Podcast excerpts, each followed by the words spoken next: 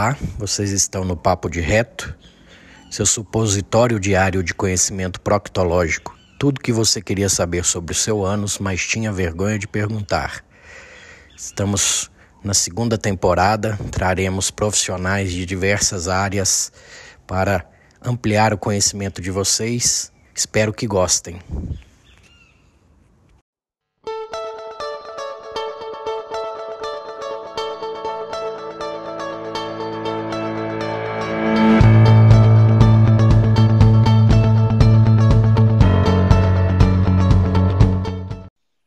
Boa noite.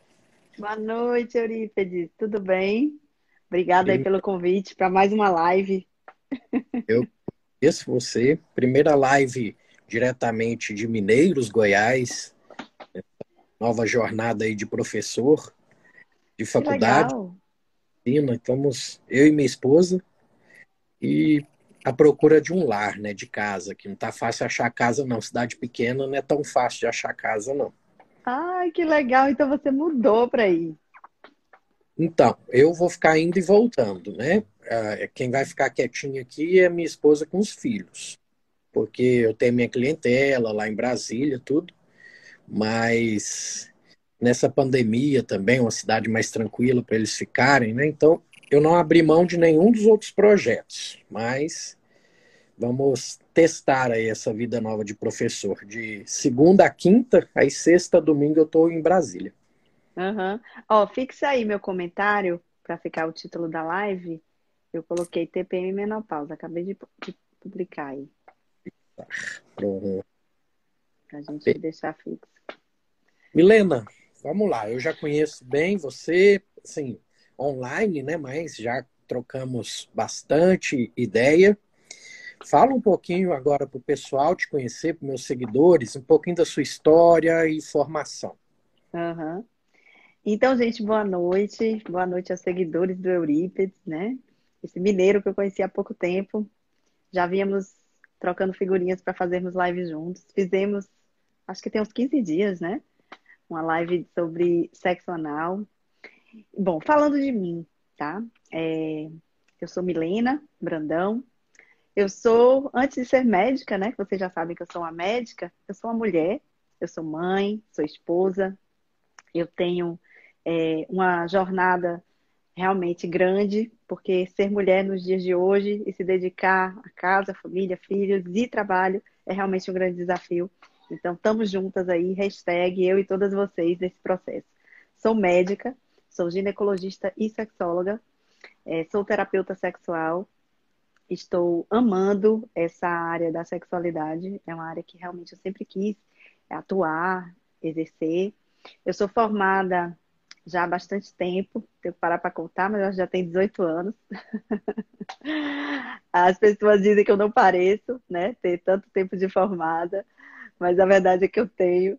Eu tenho 42 anos de idade, me formei é, na Universidade Federal da Bahia, em Salvador, onde eu também fiz minha especialização em ginecologia, obstetrícia e reprodução humana. Atuei como obstetra por 15 anos, quando então eu decidi deixar a obstetrícia para poder seguir cuidando apenas da ginecologia e me aprofundando na arte da sexualidade humana.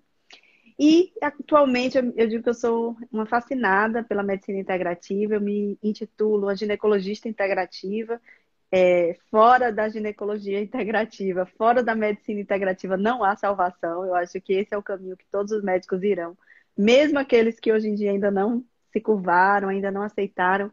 Né? Eu acho que no final das contas a academia vai abraçar essas, esses conhecimentos. Isso vai passar a ser ensinado nas universidades. É só uma questão de tempo. Eu sou professora universitária há 12 anos, aqui da Universidade Federal do Vale do São Francisco. Então, sou docente, é, sou realmente. É, tenho experiência na docência. Enfim, essa sou eu. Moro em Petrolina, né? Trabalho em Juazeiro, trabalho na Bahia, onde exerço predominantemente o meu trabalho. Recentemente comecei a atuar também em Salvador, fui convidada pelo Dr. Jorge Valente para trabalhar na clínica dele lá em Salvador. E eu estou bastante feliz, empenhada com esses novos desafios e essa sou eu. E hoje nós vamos falar sobre TPM menopausa, que é um assunto que envolve mulher, né, endocrinologia, envolve também medicina integrativa, envolve também sexualidade, né? E Eurípides, obrigada. Obrigada mais uma vez pelo convite. Eu que sou grato. E descobri mais algumas coisas agora, né? Que você já é professora há tanto tempo. Estou aqui para plantar a sementinha da medicina integrativa no, nos alunos dessa faculdade. Você já está fazendo isso, né? Muito. É.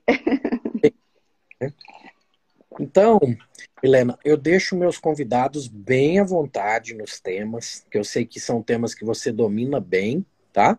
Então vamos falar visão, a visão da Milena e a visão da medicina integrativa, que eu sei que você tem também, sobre essas duas patologias, TPM, a menopausa. Espaço é é seu. Então vamos lá, gente. Primeira coisa, vamos começar pela TPM, afinal de contas, na escala cronológica da vida, a mulher primeiro vai desenvolver os sintomas da tensão pré-menstrual, porque ela naturalmente vai ter primeiro ciclos menstruais para depois ela ingressar na fase do climatério, quando então ela poderá é, atingir a sua menopausa.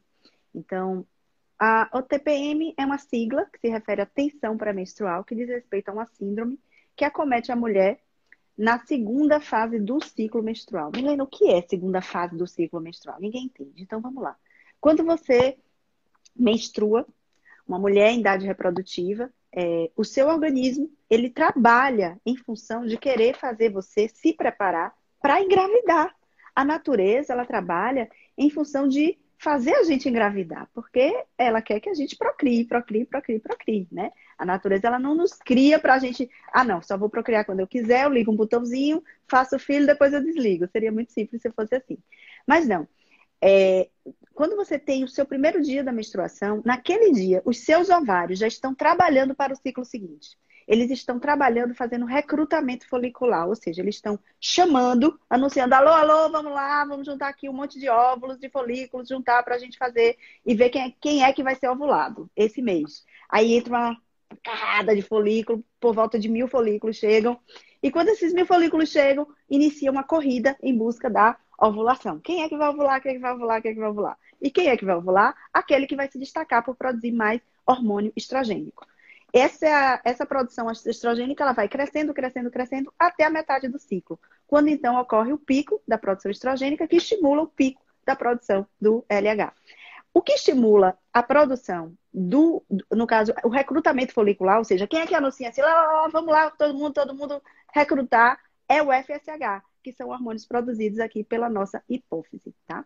Então, logo no início do ciclo, FSH e estradiol começam a dominar. Quando chega no meio do ciclo, o FSH já está bem elevado e o LH atinge um pico bem elevado, determinando, alô, alô, vamos lá, quem é que está com mais estradiol aí produzido? E aquele folículozinho que diz, ei, ei, meus níveis são os maiores, esse daí é o que vai se destacar. Ele infla, ele cresce, ele fica gigante. E ele vai ser, então, liberado e ele que será o ovulado, tá? Então eu fiz aqui de uma forma bem lúdica para vocês entenderem que no momento da sua menstruação, logo no primeiro dia já começa a corrida porque irá ser ovulado. Quando chega no meio do ciclo, que ocorre a ovulação, aquele localzinho onde o folículo se desprendeu, aquele localzinho no ovário, forma um corpo lúteo. Esse corpo lúteo ele é responsável pela produção da progesterona. A progesterona, portanto, é o hormônio da segunda fase. A primeira fase é a fase do recrutamento, é a chamada. Quem é que vai ser ovulado? A segunda fase é a fase que se destaca por ser a fase pós-ovulatória, após a ovulação, e que tem como hormônio predominante o, a progesterona. Nessa fase, ocorre a queda dos níveis de estradiol, tá? E essa progesterona ela passa a ser produzida agora pelo corpo lúteo, que é essa estruturazinha, como se fosse uma cicatriz, que fica lá no ovário, no lugar onde o folículo foi liberado, que ocorreu a ovulação. Então, gente, todo esse resumo aqui é para mostrar que, que nós temos primeira fase e segunda fase do ciclo. E nesta segunda fase do ciclo é onde ocorrem os transtornos relacionados a sua, seus sintomas desagradáveis da tensão pré-menstrual. Acredita-se muitas pesquisas que essas mudanças hormonais com queda do, do hormônio estrogênico e aumento da progesterona leva a um desequilíbrio na, na regulação de um sistema chamado serotoninérgico, que diz respeito a um neurotransmissor cerebral. E esse sistema desregulado, estimulado por esses hormônios, termina ocorrendo os sintomas, causando os sintomas relacionados à tensão pré-menstrual, como as mulheres costumam chamar. Então, o que é, então, essa tensão pré-menstrual, né, Eurípides? Milena? É... Ah, diga. Sim, isso aí já me deu algumas ideias, né? Então, quem está com a flora intestinal desbiótica, desregulada, que a gente sabe que a serotonina está sendo fabricada ali em sua grande parte, vai ter uma TPM pior. Uma mulher com desbiose tem mais TPM? Exatamente. Então, é aí onde entram os nossos conhecimentos novos da medicina integrativa. Se essas mulheres que têm uma diminuição da serotonina relacionada a, ao desenvolvimento da TPM, e nós também estudamos na medicina integrativa que a mulher com desbiose, ela tem a sua produção intestinal de, de serotonina diminuída. Logo, essa mulher é uma mulher que tem mais predisposição a ter piores quadros de tensão pré-menstrual, relacionadas então a uma queda ainda mais acentuada dessa serotonina. Isso é um adendo que 80%, gente, 80% da serotonina que nós é, temos que é produzida no nosso organismo vem de onde, em Eurípedes? Vem do é. intestino. Tá. Né? Microbioma, para ser mais exato. Exatamente. E aí é onde entram os conhecimentos da medicina integrativa. O que é a microbiota? O que é a desbiose? Eurípides está lá, cheio de posts sobre isso, eu fico só namorando, achando lindo, é, que ele está bem empolgado falando sobre isso, e ele é super, é, como eu posso dizer, tem uma autoridade para falar sobre isso, porque além de ele ser médico, né, como eu, ele também trabalha com o intestino. Então, repare que, é, além dos conhecimentos, digamos assim, tradicionais, ele ainda agrega os, os, conhecimentos da medicina integrativa e isso, com certeza, é muito maravilhoso, né? No resultado que ele vai poder aplicar nos pacientes dele, né, Eurípides? É, e aí, fala aí um pouquinho tô, sobre essa desbiose. Eu estou engatinhando em tudo isso. Eu sou um eterno aprendiz e nunca vou falar que sei tudo sobre o tema, né? Mas com certeza, uma paciente que tem todos esses problemas hormonais, não precisa ser apenas a TPM. Se fizer o básico da modulação intestinal, ela já vai ver muitos resultados positivos, até em pele, em humor, em tudo, em tudo, até no desejo sexual, é, que você trata bem ah. no seu Instagram a respeito. Então, eu, me fizeram essa pergunta, então acho que cabe encaixar aqui o que, que é modulação intestinal. As pessoas falam, ah, você faz modulação intestinal por telemedicina, mas o que, que é a modulação intestinal? São, é, não é artimanha, são ferramentas que usamos juntamente, porque uma medicina não é inimiga da outra, juntamente com é, medicações se necessário, porque a medicação ela vai ser uma muleta até um determinado momento, mas se não houver a, principalmente a mudança de hábitos que envolvam melhora do sono, melhora da alimentação, manejo do estresse, atividade física, eu vou estar pregando no deserto. Os nutracêuticos que a gente associa, fitoterápicos também, eles estão ali para a transição, porque ninguém quer suplementar vocês a vida inteira, ninguém, a gente não quer isso. A, gente quer fazer com que o alimento seja o seu remédio de um ponto para frente. Por isso que eu amo muito e, e boto muitos posts, muitos posts que eu tenho feito vem daquele livro, A Dieta do Microbioma. E porque é isso que ele quer dizer lá, de você fazer o, do alimento o seu remédio. E nós, na modulação intestinal, apenas guiamos vocês. Tá? Somos apenas tutores. Chegamos até a beira da ponte, mas quem atravessa a ponte é você. Então, é mais ou menos isso. Exatamente. É, só para deixar bem claro para as pessoas, né, o que é essa modulação, o que é essa desbiose, né? A desbiose, na verdade, é uma é quando ocorre uma irregularidade, uma desregulação entre as bactérias que moram no nosso intestino com bactérias que não eram para estar ali, né?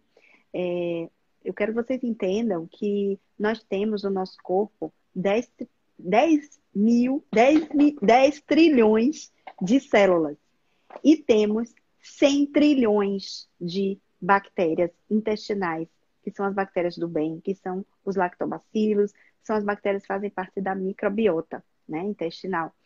E essas bactérias, bactérias, elas ajudam, elas, elas fabricam enzimas que digerem alimentos, elas é, ajudam na absorção de, de, vitaminas, vitamina C, vitaminas do complexo B. Elas é, ajudam na degradação de alguns alimentos. Quando a gente ingere um alimento, aquele alimento ali, por exemplo, uma proteína, uma carne. Vamos imaginar, vou pegar carne, não, carne é mais pesado, vamos pegar um peixe. Você consome um peixe, né? Aquele peixe ele é proteína. E é você ingerir ele, ele chega no seu trato digestivo, ele precisa ser degradado a aminoácidos. Então, os aminoácidos são como se fossem os tijolos de uma parede. São os aminoácidos que são utilizados para construir músculos. São os aminoácidos que são utilizados para construir outras substâncias, hormônios, né, no nosso corpo. Tudo que compõe o nosso, nossa estrutura, a grande maioria é composto por proteínas. Então, a gente precisa deles. Além disso, essas bactérias, elas também atuam na produção de ácidos graxos positivos, butirato, por exemplo, né, que também tem seus efeitos positivos. Tudo isso, gente, leva a uma situação de saúde na qual nós temos, por exemplo, uma boa produção de serotonina, né? A serotonina ela tem uma ação benéfica no humor, na regulação do, do nosso bem-estar, na nossa sensação de saciedade, e outros hormônios também são envolvidos na sensação de saciedade. Então, falando da serotonina mais específico, porque ela tem uma relação com a TPM, né? E 80% da serotonina do nosso corpo vem do trato intestinal, a gente entende que quando a gente reflete e percebe que é, grande parte, grande parte das pessoas hoje tem desbiose. Por quê? Porque o que causa desbiose é o que todo mundo come. O que causa desbiose? É tudo que você coloca pela boca que é nocivo. Né? Então, a gente pode aqui, Eurípides, trazer para as pessoas essas orientações sobre o que elas estão consumindo que elas não se deram conta ainda que são nocivos. Porque à medida que a gente leva essa informação, as pessoas têm a possibilidade de escolher escolher continuar consumindo determinados alimentos. Eu tenho uma amiga que nutre que ela diz que não são alimentos, são produtos alimentícios, que alimento mesmo é o que traz nutrição. Então, hoje em dia, nós temos grande quantidade de alimentos industrializados sendo vendidos. Hoje em dia, você quer um molho de tomate, você compra um molho de tomate. Eu sou de um tempo que eu aprendi a fazer molho de tomate com 11 anos de idade. Então, eu ia, cortava o tomate, cortava a cebola, cortava o tempero e fazia meu molho.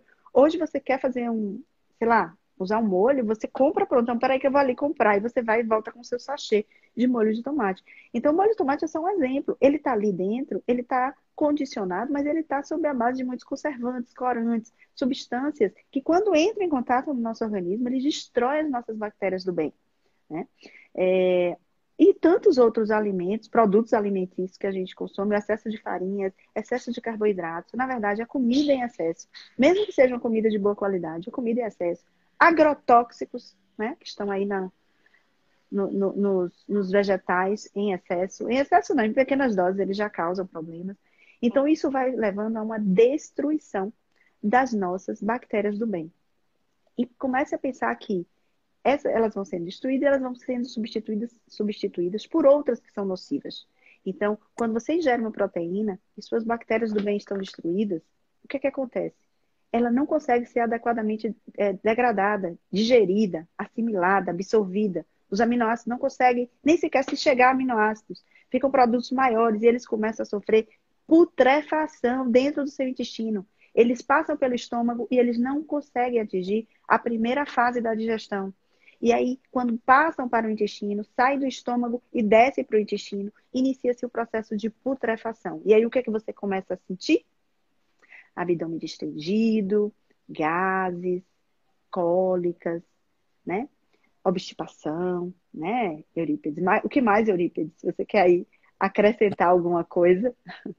Você detalhou direitinho, sem contar também que as pessoas não estão mastigando corretamente, alimentando o alimento corretamente, tendo o horário para se alimentar, para estar ali, o mindful eating, né, que a gente fala. Modulação intestinal é tudo isso que a Milena colocou que nós vamos mostrar para vocês que vocês precisam melhorar isso. Porque sem saúde intestinal não tem como ter saúde geral, né, Milena? Não tem como.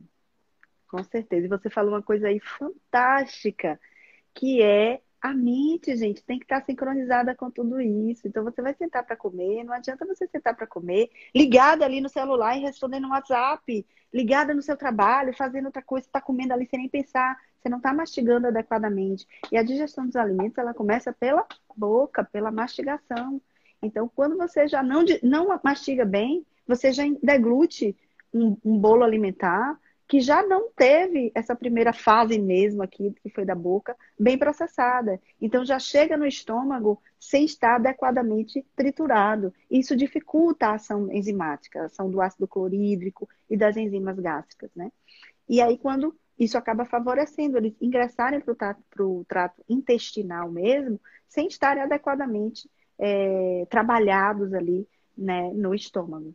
Então, repara que a, o intestino, quando a gente fala o intestino, é, é, a gente se refere a toda essa parte digestiva.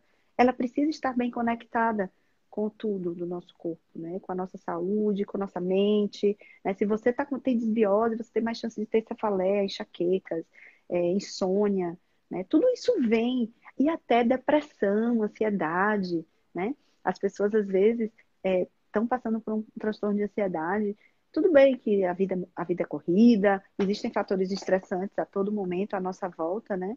É, compromissos que fazem a gente exercer a multitarefa. No entanto, a gente sabe também que ah, existe esse componente hormonal é, de neurotransmissores é, ativados pelos, é, pelo trato digestivo e que estão relacionados a isso. Né? Então, a partir do momento que a gente tem esse conhecimento, a gente precisa agora o quê? Escolher, escolher o que comer. Então aí é onde entra uma orientação nutricional adequada. Eu aqui com meus pacientes, Eurípides, eu costumo fazer uma orientação nutricional. Eu faço é, uma seleção de alimentos. É claro que eu digo assim, olha, eu não sou um nutricionista, eu não sou um profissional que trabalhei, estudei anos e anos para passar plano alimentar. Mas eu consigo passar planos alimentares bons. Eu acho que o nutricionista ele entra aí como um, um, profissional a mais que merece ser agregado sempre que esse paciente tenha condição de agregar e uma, uma equipe multidisciplinar, eu acho que ajuda muito mais.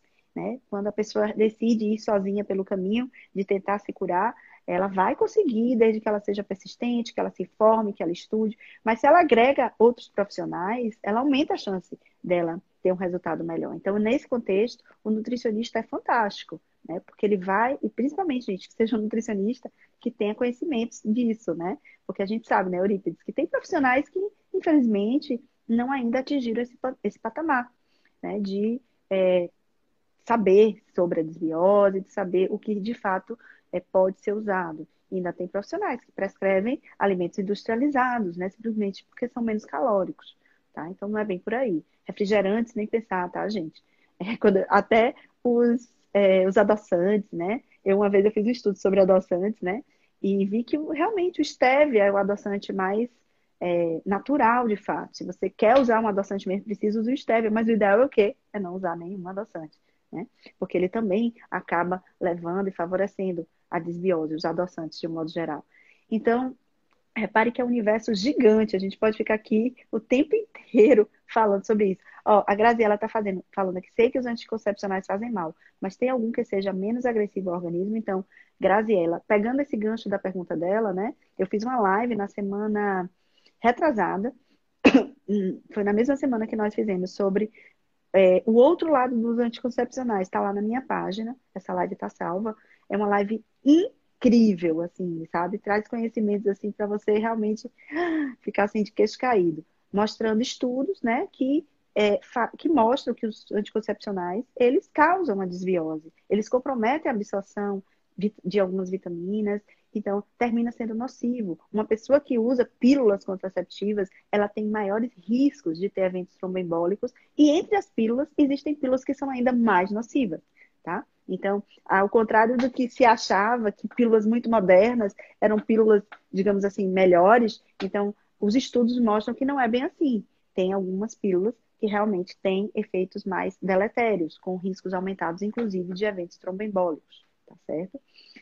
Bom, mas é, o, não, a temática não é pílula, né, gente? Mas para que vocês entendam que a pílula anticoncepcional, simplesmente por ser via oral, por ser um hormônio artificial e em altas doses, ele é bem deletério, tá certo? Então, reposição hormonal, o ideal é que não seja via oral.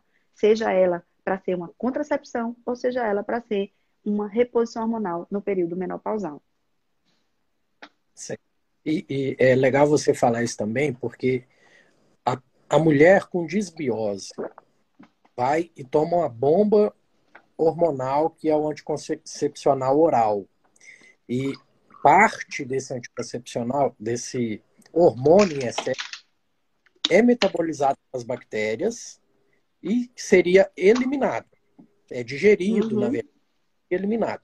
Só que tem um grupo de bactérias, quando você está com disbiose, que reconjuga aquele hormônio e volta para a sua circulação, aumentando ainda mais a quantidade de, do nível hormonal que você está.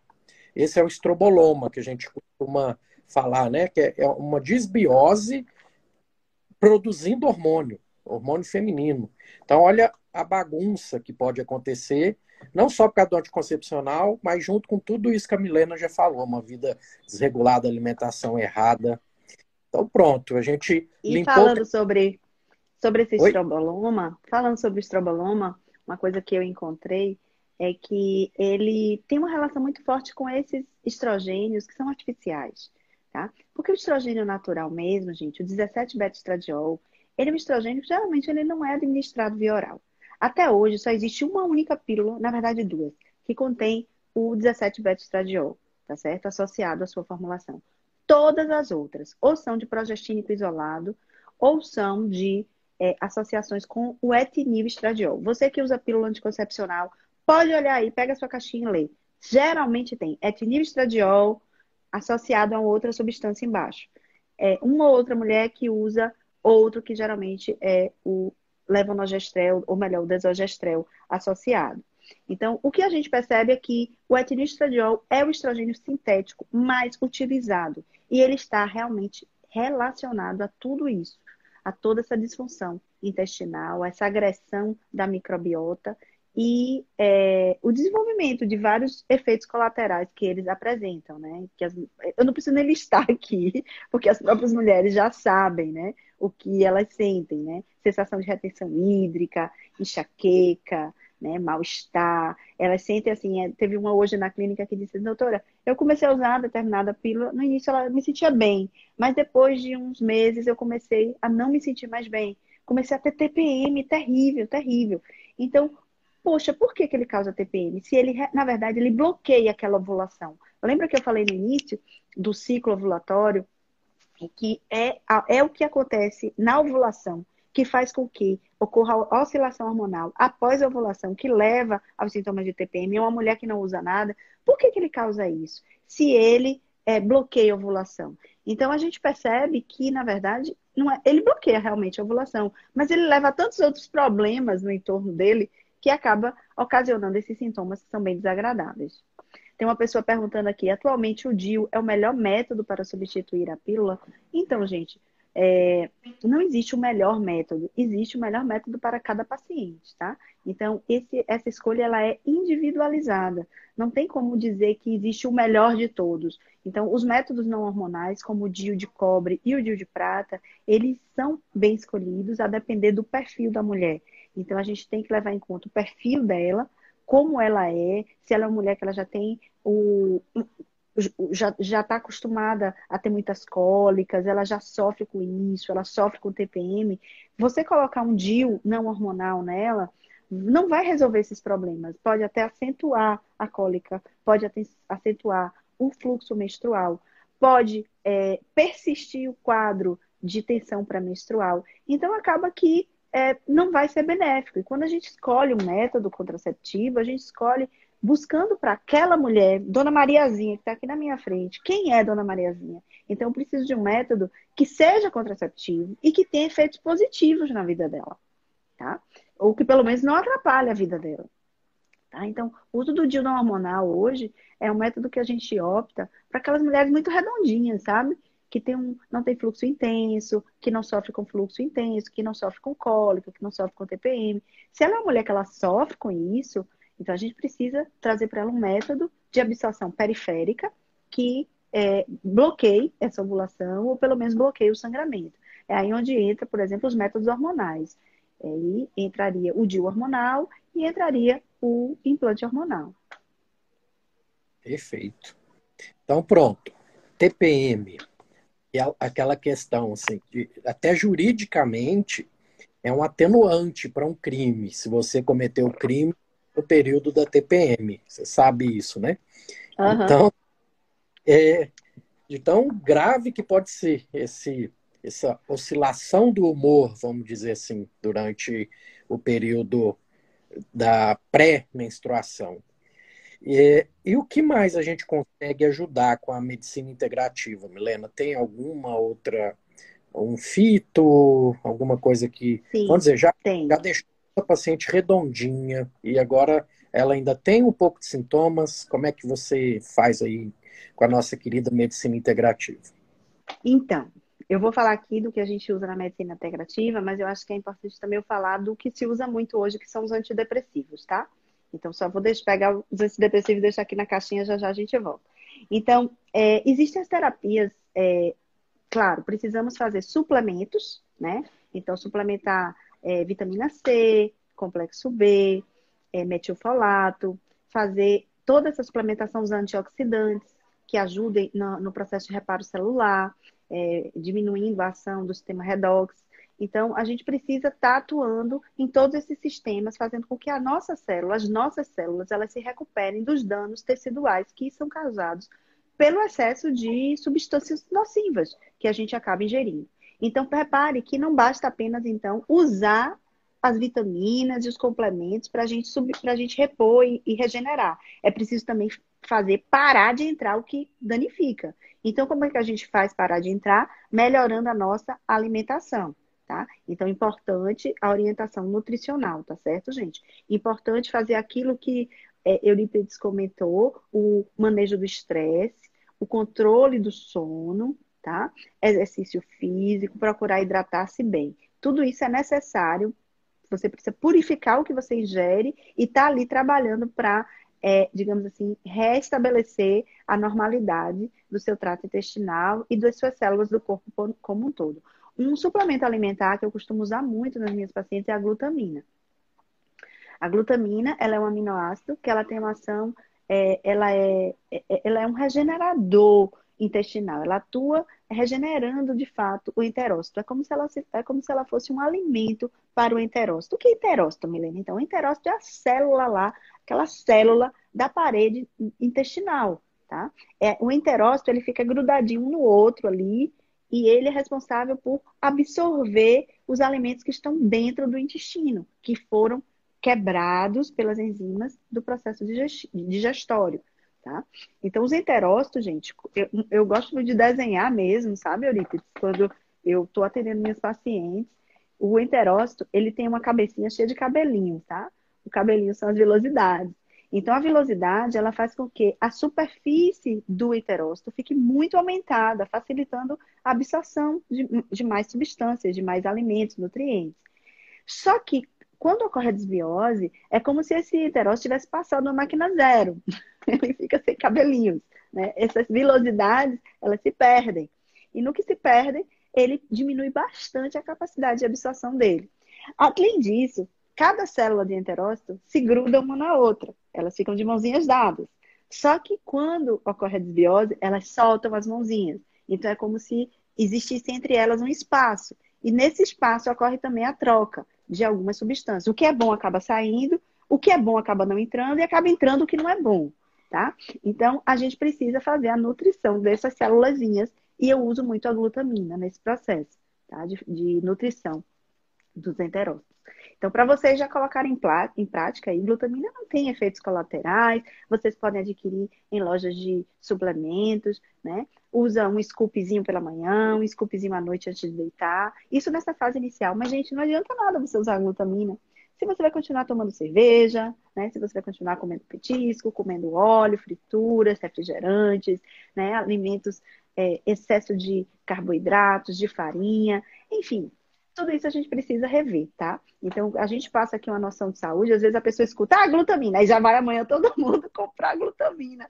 E, na verdade, não adianta, tá? Não é um remédio, não é um remédio milagroso, tá? É mais um, é mais uma ferramenta que a gente usa no acompanhamento em busca de mais saúde para as nossas pacientes.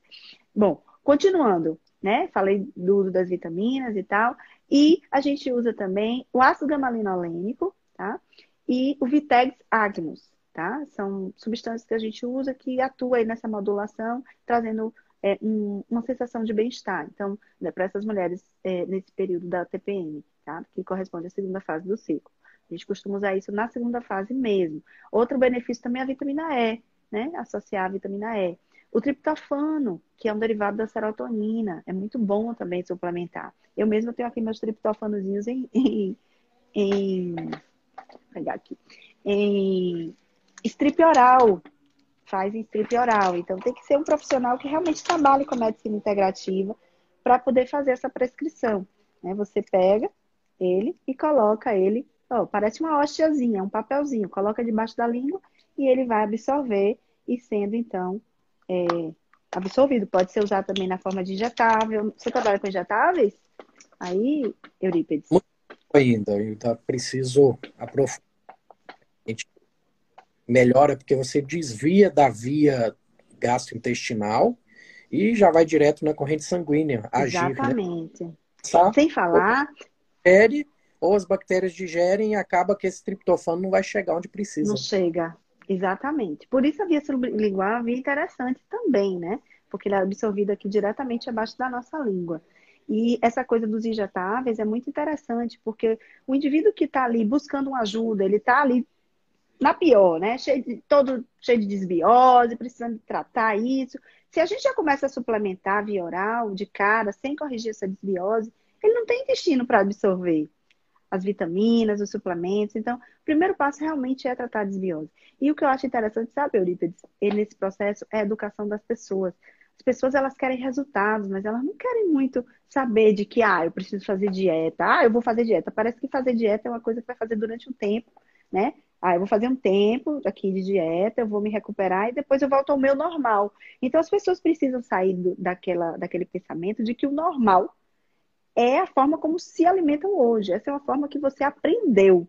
Você aprendeu assim porque a nossa sociedade, a nossa cultura, os nossos familiares aprenderam assim também.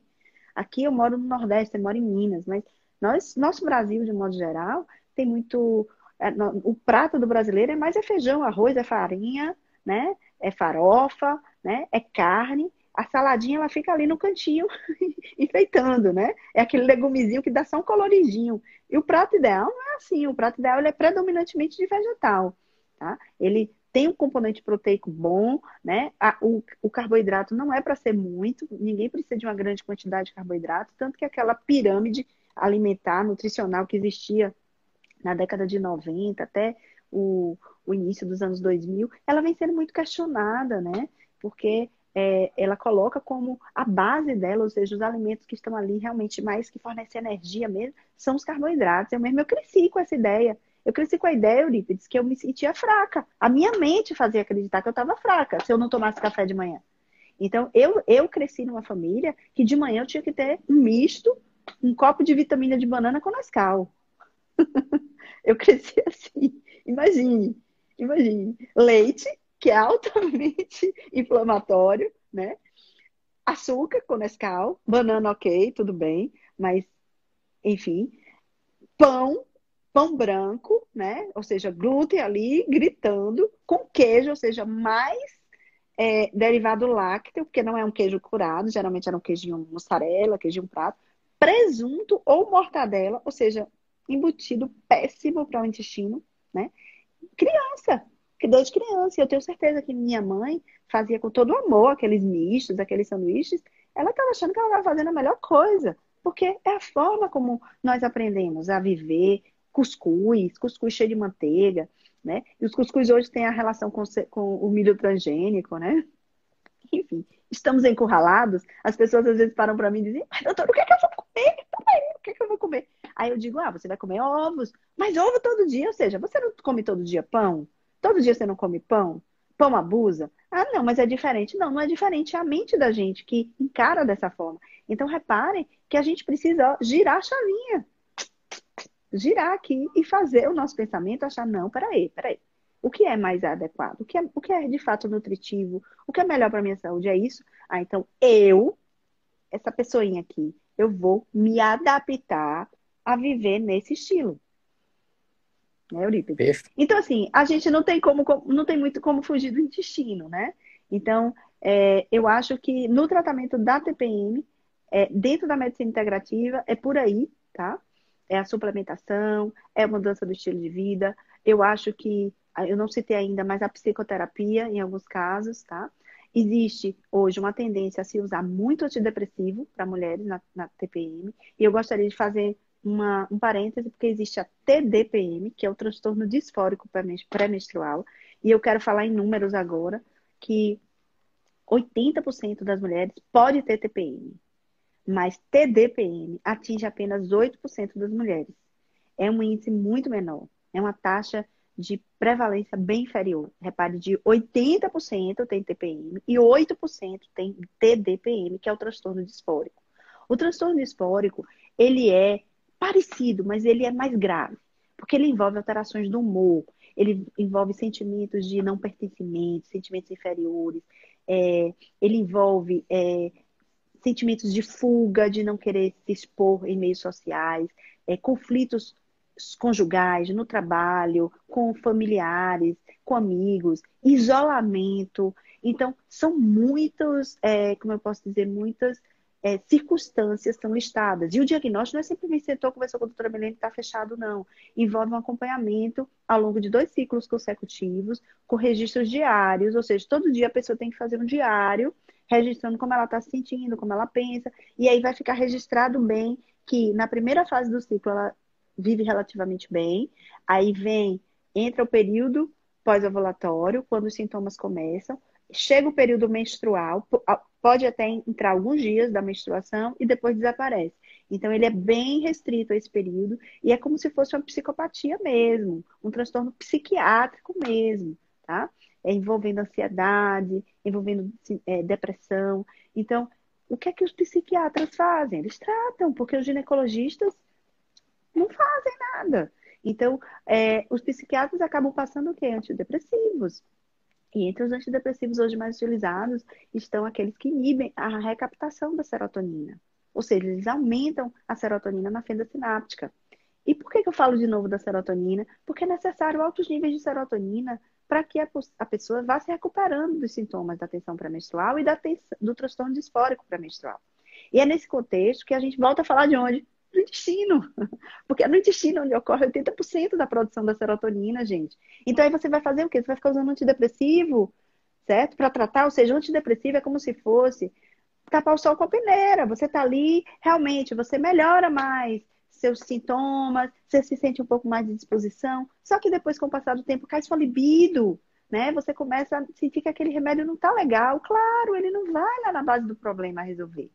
Então é por isso que a gente vira e mexe, a gente vai voltar para o estilo de vida saudável, gente. Essa conversa, ela pode ser até maçante, parecer ser chata, repetitiva. A doutora Melina, que é ginecologista, fala, a doutora Eurípides, que é. Aí tem doutor fulano de tal, lá do outro lado, que é pneumo. Gente, todo mundo vai voltar para esse ponto. Porque é a salvação, sabe? Ou a gente revê os nossos hábitos alimentares, é, os nossos hábitos de estilo de vida, ou então a sociedade realmente vai, vai chegar um ponto que vai colapsar, vai cada vez morrer mais gente, porque essas, essas alterações elas aumentam doenças cardiovasculares, elas aumentam diabetes, resistência insulínica, né? aumentam AVC, demência, Alzheimer, ansiedade, depressão.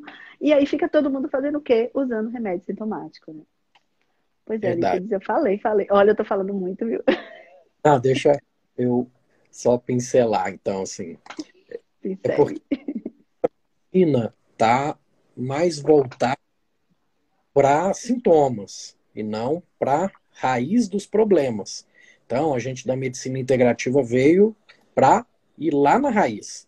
Tem muito, muita maquiagem aí para parecer que você está bem. E esses remédios é, funcionam como essa maquiagem ou uma muleta até que você consiga implementar as mudanças. Nós não somos contra a medicação, nós somos contra a, aquela que usa indefinidamente. Quantas vezes, na época que eu era médico tradicional, o pacientinha não chegava, ah, troca essa receitinha aqui para mim, um depressivo, eu já uso há tantos anos, me faz tão bem, eu vou continuar tomando.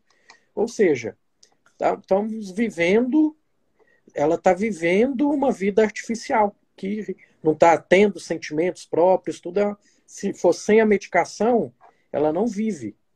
Então, assim, Lena, quando o convidado é muito bom, não tem como. A gente escolheu dois temas, mas você aprofundou muito no primeiro, que ficou top, topíssimo. Eu vou ter que te convidar para vir de novo aqui falar com meus, meus leitores sobre a menopausa. Porque uhum. Maravilhoso esse da, da TPM. E nosso tempo está quase no fim. E, e eu não, não quero perder a sua explicação da menopausa, nem que faça ela corrida. Vamos ter um, um segundo encontro. Certo. Tudo bem. Realmente. É, quando nós escolhemos o tema, eu já imaginei que a gente iria se estender muito em um dos dois, né? É, porque menopausa é um tema realmente extenso. E, gente, fazendo o link, né, antes da gente finalizar, eu quero dizer que esses sintomas da TPM, eles, eles se acentuam muito nas mulheres que vão chegando perto do período menopausal, tá? Eu vou deixar algumas introduções aqui para a gente complementar quando a gente for é, fazer a nossa próxima live. Eu quero que vocês entendam que a menopausa é o nome que a gente dá para a última menstruação que a mulher tem na vida dela, tá? Climatério é uma fase. Assim como, vamos fazer uma comparação, existe a adolescência, que é uma fase, e existe a menarca, que é a primeira menstruação que a menina tem dentro da adolescência. Então, o climatério é a fase, assim como a adolescência é uma fase. E a menopausa é um marco, assim como a menarca é um marco. Então, é a última menstruação e a menarca a primeira menstruação. Quando a mulher ela vai chegando, quando ela ingressa no climatério, ela ingressa em uma fase de falência dos seus ovários. Lembra daqueles ovários que gritavam, ei, ei, vamos todo mundo ovular? A população de ovários começa a diminuir. Ele chama, chama, e cadê, cadê, cadê? Não tem mais ninguém. Sabe o que ele começa a fazer? Gritar mais alto. Ei, ei! O FSH começa a subir mais. Então, gente, essa fase chama-se climatério. E ela vai culminar com a menopausa. A menopausa é quando ocorre uma ausência de pessoas chamadas folículos para entrar naquela corrida pela ovulação. E com isso vai culminar com a queda da produção hormonal certo?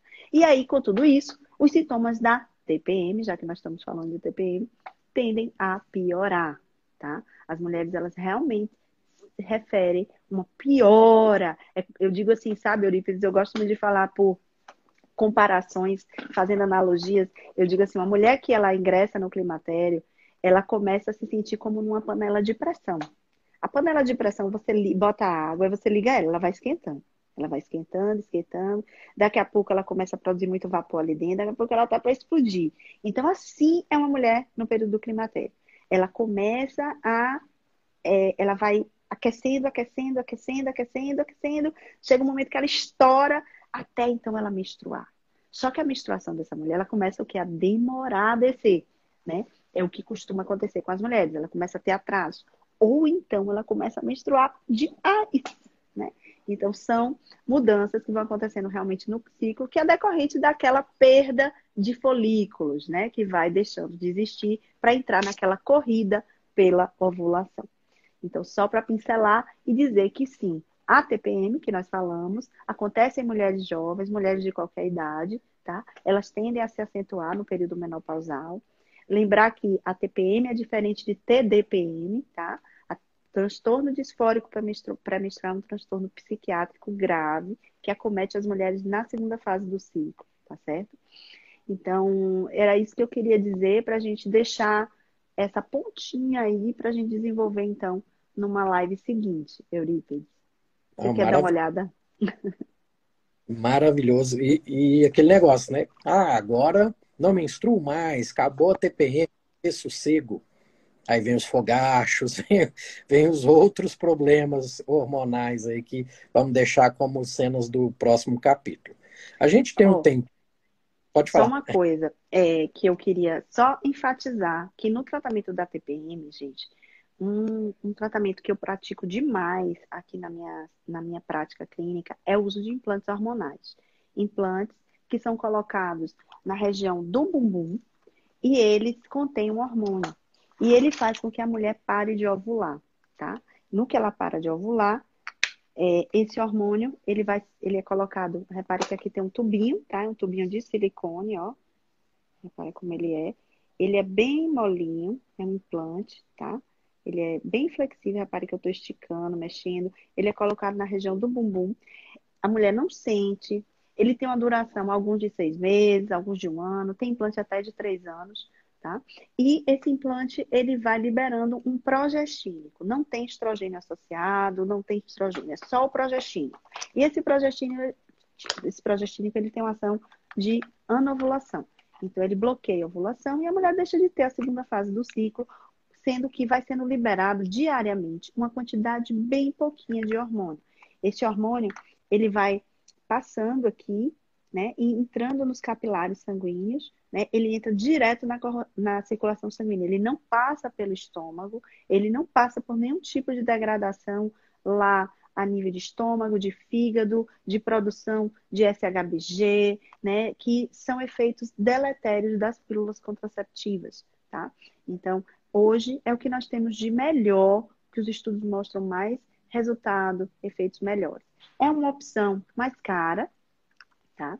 Mas é uma opção muito mais interessante do ponto de vista de saúde, tá? E de resolução dos problemas e dos sintomas. Melhora a TPM, melhora a dor de cabeça, inchaço, fluxo, porque as mulheres geralmente ou diminuem bastante o fluxo menstrual ou realmente param de sangrar e não sangram enquanto estiverem usando.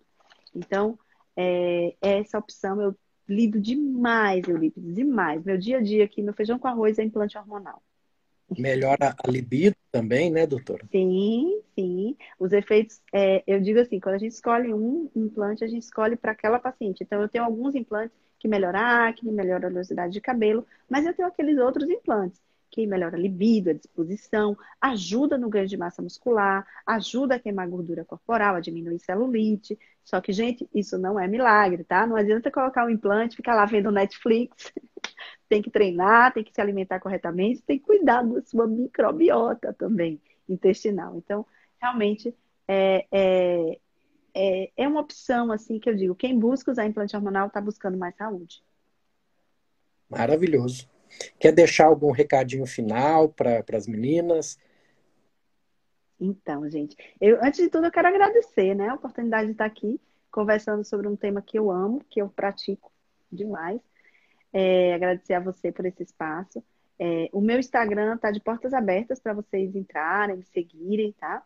É, eu falo rotineiramente de assuntos relacionados à saúde feminina e também à saúde sexual do casal. Tá? Eu, eu lido, inclusive, no meu dia a dia com terapia sexual, então é, eu faço consultas ginecológicas, consultas voltadas para a ginecologia integrativa, consultas voltadas para terapia hormonal e também para terapia sexual. A terapia sexual são atendimentos diferentes, não é, uma, não é como uma consulta médica, tá? São, é, é uma conversa, é, um, é, é, é totalmente diferente a forma de conduzir. As minhas consultas elas têm duração de uma hora, praticamente 50 minutos a uma hora. É um período no qual eu dedico inteiramente meu tempo às minhas pacientes, certo? É, atendo por telemedicina, faço teleconsultas, então é possível de qualquer lugar do Brasil uma mulher se beneficiar, mesmo que não use, não não tá, por exemplo, aqui na minha cidade, não tem como vir fazer um implante hormonal comigo, eu pode consultar comigo online, eu defino a formulação e eu indico um profissional perto de você, porque hoje tem profissionais que lidam com implantes hormonais, esses que eu trabalho da Elmeco, em vários lugares do Brasil. Em Brasília mesmo tem profissionais excelentes. E aí eu posso fazer uma receita e você procura um profissional para colocar o seu implante. Maravilhoso. Fico muito agradecido e quero muito essa segunda live. Não só eu, como certeza minhas seguidoras. Gratidão e carpe diem.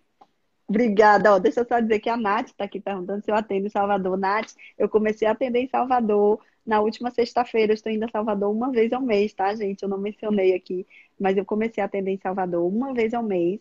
E a minha próxima data em Salvador será 19 de março, tá? É, em abril, devo ir no início de abril, então fiquem aí atentos que a gente vai divulgando as datas dos próximos atendimentos, ok? Obrigada, Eurípides. Eu? Um beijo grande. Beijo, até a próxima.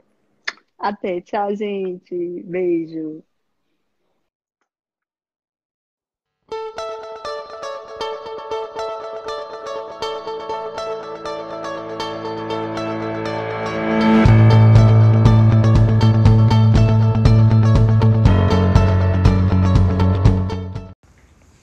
Esse foi mais um episódio do Papo de Reto Cast.